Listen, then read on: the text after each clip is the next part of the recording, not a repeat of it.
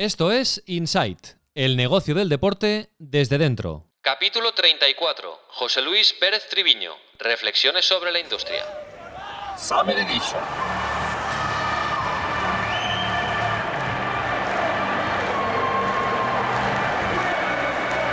Inside. Con Raúl Gimos.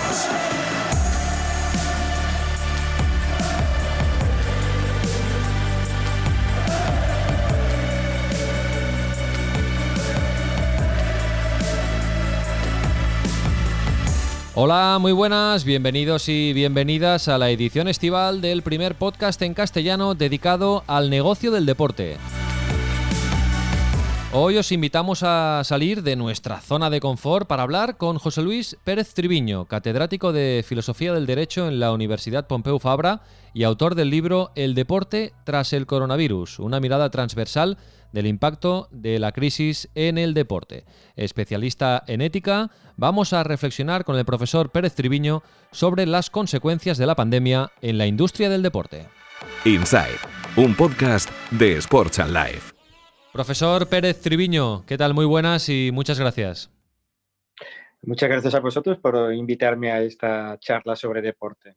Eh, la verdad es que el libro eh, El deporte tras el coronavirus nos viene al, pelo eh, para, esta época estival, para reflexionar con, contigo, para, para, bueno, intentar saber cómo, cómo va a afectar todo lo que nos está pasando al mundo del deporte. ¿no? Hemos hablado muchísimo en este podcast de, de, esto y eh, tu punto de vista pues, puede ser muy interesante porque te has sumergido ¿no?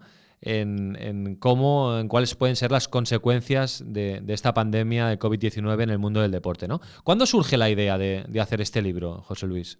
Bueno, pues eh, al poco tiempo de que se declarara el estado de alarma, em, eh, un compañero escribió un artículo que fue finalmente publicado en el país y entonces pensé que esto merecería un tratamiento mucho más desarrollado. Había visto que otros colegas de otras áreas de conocimiento estaban haciendo libros de naturaleza similar, pero eh, como te decía, en otros ámbitos y bueno, pensé que como en el deporte todavía no se había hecho nada, pues eh, podía aprovechar toda la red de contactos que he ido labrando durante todos estos años y concitar la, la participación de gente del ámbito del derecho, del deporte, de la medicina del deporte, del periodismo, etcétera, etcétera. Y bueno, el resultado pues ha sido esta especie de libro transversal donde, como acabo de decir, pues se analizan, si no todas, una gran parte de las aristas que afectan al deporte a raíz del impacto que ha tenido, está teniendo y desgraciadamente va a tener la COVID-19. A, lo largo de tu trayectoria, pues eh, ya, has escrito varios libros que, sobre todo desde el punto de vista de, la ética, de la filosofía, del, derecho, ¿no? Relacionado con el, con el deporte, que es, que es tu especialidad. Y en este libro extenso, eh, aparte de, tu punto de vista, encontramos, como decías, el punto de vista, ¿no? Las, las previsiones, ¿no? Porque al final. Eh, imagino que, que, también habrás llegado a ese punto, ¿no? Nadie sabe en realidad lo que va a pasar y cómo va a afectar, ¿no? Al final son, son previsiones, ¿no? Pero ¿has recogido previsiones o eh, la visión de, gente de diferentes campos, como ahora decías, ¿no? Colegas tuyos, mm. muchos profesores. Sí. Bueno, pero no solo profesores. Obviamente era una, participación ineludible, ¿no? Pero también hay muchísimos eh, profesionales que se dedican a la abogacía del deporte, que son agentes de deportistas, médicos de clubes, gestores deportivos, eh, periodistas deportivos, con lo cual eh, no solo era transversal en cuanto a los temas que se abordaban, sino también a esta dualidad de enfoque un poco más teórico, para decirlo rápidamente, y el, práctico, que es el que aportan estos profesionales. Y de esa manera creo que también se cubría esta otra perspectiva, en efecto. Bueno, eh, quien quiera profundizar y leer el libro, vamos a dejar en las notas del capítulo el enlace de Amazon, se puede comprar en versión electrónica y en versión papel. Además, digamos que los beneficios van a, una causa eh, solidaria, es importante destacarlo. Pero, José Luis, em, para eso también te contactamos. Eh, conclusiones, eh, las claves de esto que estamos viviendo y cómo se va a ver repercutido el, mundo del deporte a grandes rasgos. Bueno, la verdad es que la conclusión es que no hay conclusiones si por estas entendemos eh, ideas o, escenarios definitivos. Desgraciadamente, en el ámbito del deporte ocurre como en el ámbito de la economía eh, o en otros ámbitos sociales y, o médicos, sanitarios. No sabemos qué es lo que va a ocurrir ni a corto, ni a medio, ni largo plazo, porque no sabemos cuál va a ser eh, los efectos de la pandemia. Yo decía en, la introducción que habría que hacer un análisis a corto, medio y largo plazo, pero sobre la base de los datos que poseemos, que son muy pequeños, muy escuetos y, muy, y no son definitivos. En todo caso, lo que tenemos que hacer es aprovechar de alguna manera esta crisis y decir algo que, se ha repetido en muchísimas ocasiones, que las crisis son también una oportunidad. Por supuesto que generan efectos negativos y perniciosos sobre el ámbito que eh, se esté analizando, pero también es una oportunidad para repensar eh, el objeto de estudio, en este caso el deporte. Si solo queremos que haya una especie de reconstrucción para que quede igual o parecida a lo que era el deporte eh, hace unos meses, o si podemos aprovechar la crisis para refundarlo sobre unas bases distintas que lo hagan distinto a como lo es en la actualidad, porque evidentemente el deporte tiene aspectos muy positivos, la estructura del deporte, jurídica, económica, ética, pero evidentemente también hay otros aspectos que merecerían una reflexión y posiblemente una refundación. Em, hay tres eh, claves que, mm, subyacen del, libro, eh, muy evidentes, ¿no? Eh, de las que hablas. una es tres pilares básicos, ¿no? La gestión de la salud, la, importancia que va a tener ahora este, este ámbito, indiscutible, siempre, pero ahora más. El papel nuevo de los aficionados y la, el aumento de la presencia de la tecnología. Esto sí que es verdad que no sabemos las consecuencias, no, no hay una verdad absoluta, pero sí que estos tres pilares, digamos que pase lo que pase, se van a ver afectados de alguna manera, ¿no? Sí, sí. Eh, evidentemente, la protección de la salud va a convertirse, ya se ha convertido en un aspecto fundamental en la configuración y en la organización de los principales eventos deportivos. Eh, estamos viendo y nos podemos centrar en la reanudación de la liga en España. Bueno, pues, en primer lugar, estamos jugando o se están disputando los partidos sin público, porque evidentemente haberlo hecho con los aficionados presentes en el campo, en los estadios, hubiera sido probablemente un foco de, contagio ineludible. Eh, pero no solo eso, sino los controles que tendrán que sufrir los espectadores a medio y largo plazo cuando se reanuden las competiciones con público. Eh, bueno, cómo se tendrán que llevar a cabo todos esos controles, porque hasta el momento nos habíamos preocupado por la seguridad física, pero por el miedo a la violencia y, cuestiones similares, pero ahora es directamente la salud de los deportistas, de los aficionados y de cualquier otro tipo de persona que esté dentro del ámbito del deporte.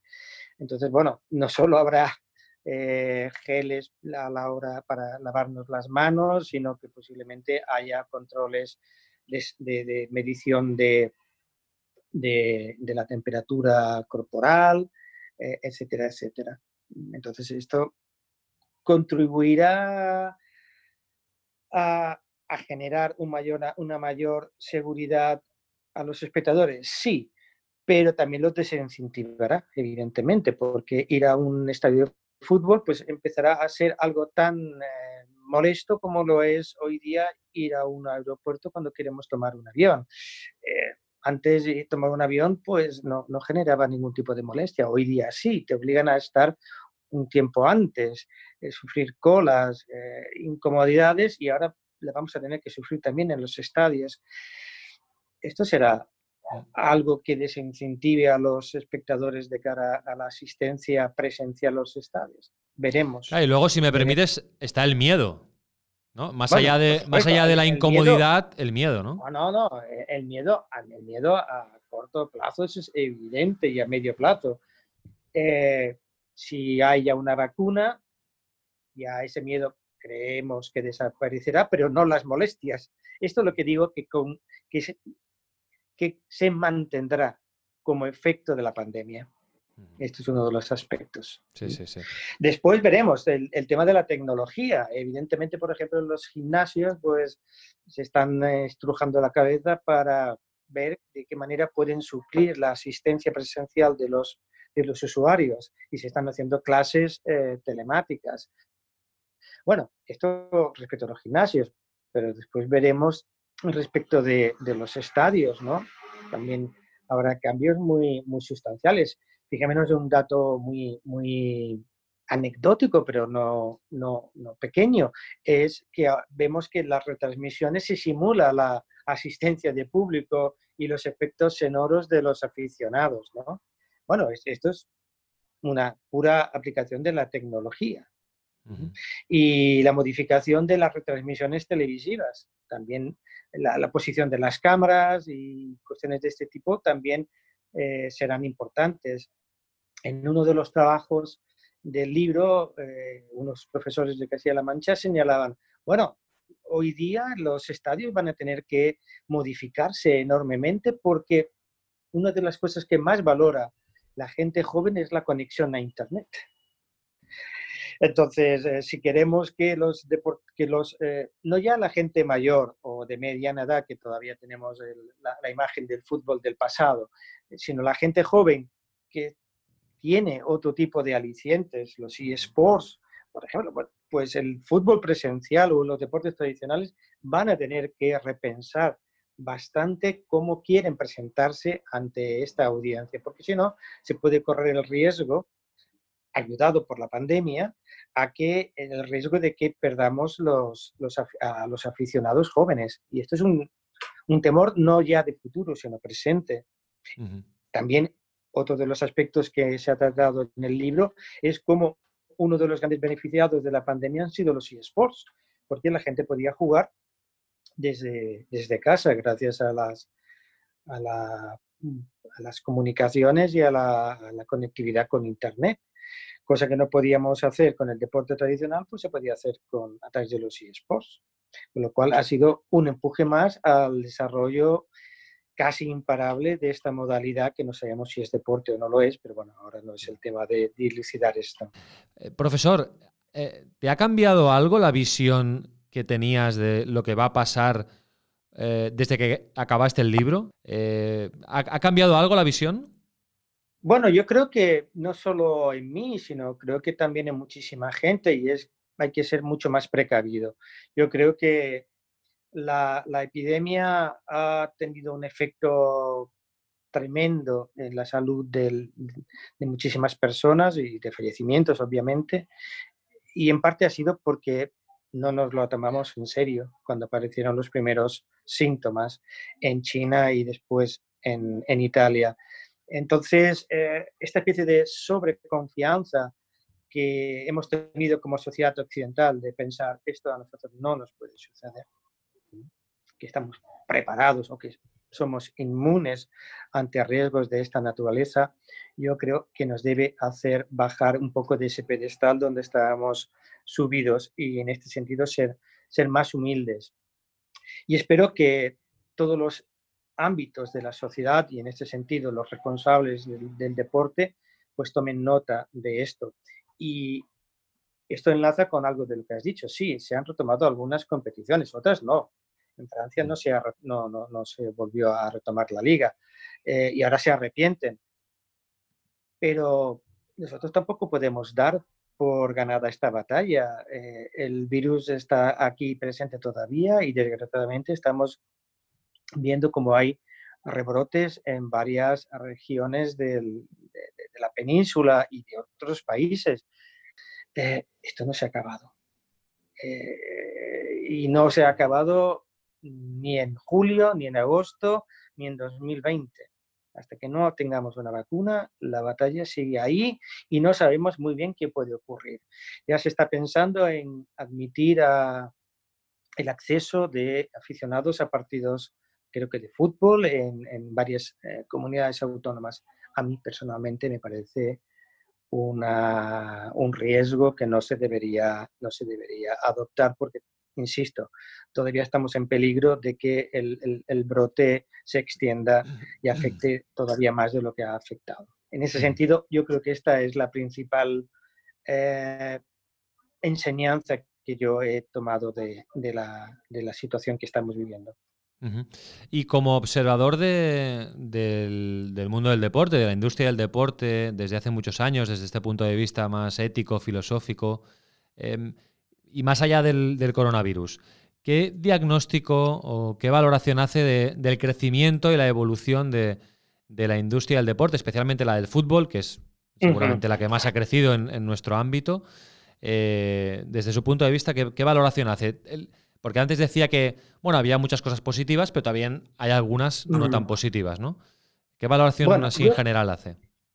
Bueno, yo creo que uno de los principales problemas de esta especie de explosión del, del deporte y en concreto del fútbol, que se ha convertido directamente en una empresa, en empresas, se han convertido en empresas y que tratan de compatibilizar los objetivos deportivos con los económicos, pero en muchísimas ocasiones triunfan los segundos sobre los primeros, con lo cual se está dando una, una vuelta a lo que es el deporte en sí mismo considerado. Y desde el punto de vista ético, pues de los valores del deporte, pues esto significa un riesgo muy importante porque estamos viendo que no solo los clubes, sino las federaciones nacionales e internacionales, pues básicamente ahora se dedican a organizar eventos, a vender derechos de retransmisión, porque es la manera que tienen de obtener beneficios económicos. Con lo cual, eh, si les damos más importancia a todos este tipo de valores, pues perdemos una parte de lo que ha sido históricamente el deporte como institución social y como institución ética. Y podemos perder podemos perder valores que consideramos importantes, que el deporte debía transmitir no solo a, a los adultos, sino también a nuestros hijos. Eh, de alguna manera, como también mencionaba eh, algunos de los uh, autores que participan en el libro, podemos correr el riesgo de que el deporte pierda su rostro humano. Y yo creo que esto es un, es un factor que deberíamos tomarnos más en serio. Y en ese sentido, creo que eh, debería haber un control más eh, exhaustivo sobre las federaciones y sobre los clubes desde el punto de vista de las instituciones públicas, de cara a que realmente satisfagan determinados valores que creemos que son importantes. Una mayor participación de los propios deportistas en lo que hace referencia a la estructura del deporte. Por ejemplo, se decidió volver a la competición futbolística por parte del CSD, de la Liga y de la Federación Española, pero sin ningún tipo de participación de los propios futbolistas, que son los que van a correr los principales riesgos si hay algún tipo de contagio. Y esto lo podemos extender a otros aspectos del, de la propia organización del deporte, una mayor participación democrática de los deportistas. En segundo lugar, una mayor preocupación por la integridad de las competiciones. Eh, en tercer lugar, una mayor responsabilidad, una mayor rendición de cuentas de las propias federaciones y clubes deportivas respe respecto de los eh, propios deportistas, de los aficionados y respecto de la propia eh, sociedad. Porque al fin y al cabo, los, no solo los deportistas son o cumplen un determinado rol social e incluso moral en nuestras sociedades, sino que los clubes y las federaciones de alguna manera se benefician de esta especie de pátina moral que envuelve al deporte y de alguna manera no están satisfaciendo las eh, exigencias que la ética y la moral establecen en el desarrollo que tienen que, que, tienen que eh, plasmar en su día a día. Hay muchas, muchísimas eh, lagunas en cuanto a, a los derechos que se vulneran a veces con los deportistas que no pueden acceder a los tribunales cuando tienen algún tipo de, de queja o de interés que ha sido eh, vulnerado por los, por los eh, clubes y por las federaciones, el deporte femenino, el deporte discapacitado, etcétera, etcétera. Son muchos los aspectos que merecen eh, tenerse en consideración. ¿Y es un camino irreversible el que ha tomado el mundo del deporte o, crees que, yo creo, yo creo con, con estas correcciones quizás se puede equilibrar un poquito? Yo creo que es irreversible en el sentido de que, bueno, eh, hoy día eh, el deporte es posiblemente la principal fuente de ocio en nuestras sociedades, o al menos en las sociedades desarrolladas, pero también diría que en las eh, menos desarrolladas, solo, solo hace falta ver que las audiencias de las principales competiciones deportivas son las mayores que tienen las televisiones. Eso quiere decir que no solo en el plano del ejercicio, del acceso a las, las, actividades propiamente deportivas, sino de, visión, de, audiencia, el deporte es el número uno. Y no creo que esto vaya a, cambiarse ni que vaya a disminuir. En ese sentido, lo que, como tú señalabas, lo que sí que tenemos que hacer es encauzar un poco mejor este desarrollo para que sea em, que vaya eh, armoniosamente dirigido con estas exigencias éticas que antes mencionábamos. Muy bien, pues eh, recomendamos, insistimos, el deporte tras el coronavirus del profesor José Luis eh, Pérez Triviño. Si alguien quiere ampliar pues, todas estas reflexiones que hemos hecho hoy en Insight Sports Business, hoy con un toque pues, más filosófico, más, más ético eh, para, mm, bueno, pues colateralmente también hablar de, lo que es nuestro, nuestra rutina habitual, que es el, negocio del deporte. Eh, profesor José Luis eh, Pérez Triviño, muchísimas gracias y, que pase un buen verano. Igualmente, un placer haber participado en esta charla. Gracias. Adiós. Inside Sports Business. Summer Edition. Zona Value Club. Juntos somos más fuertes.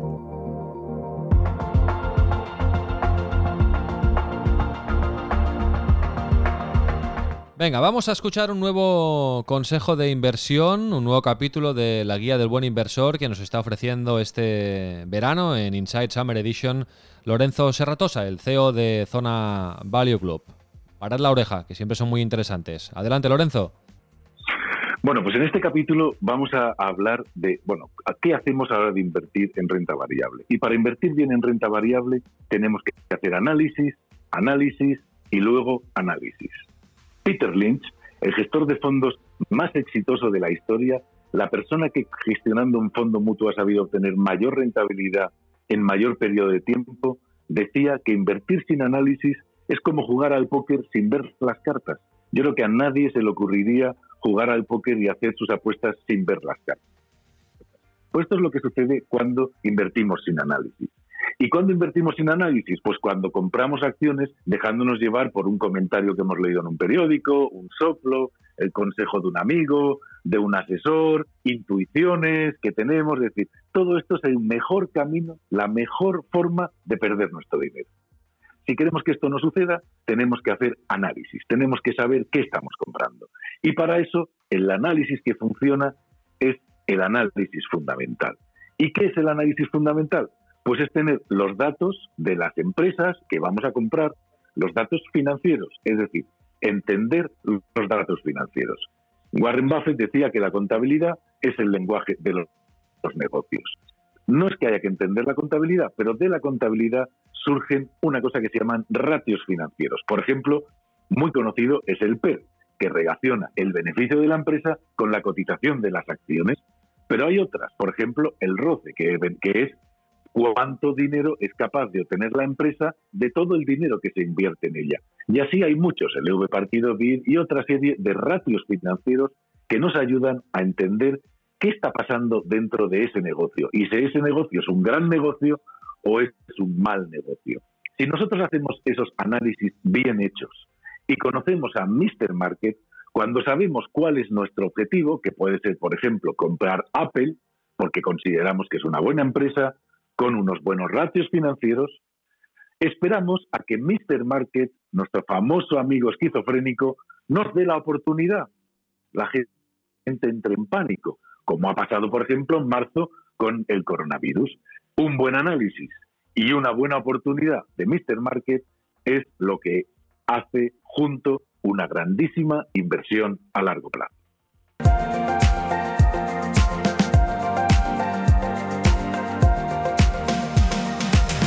Zona Value Club. Únete a nosotros y encuentra las mejores oportunidades de inversión. Zona Value Club. Juntos somos más fuertes. Inside. Casi todo lo que siempre has querido saber sobre el negocio del deporte. Summer Edition.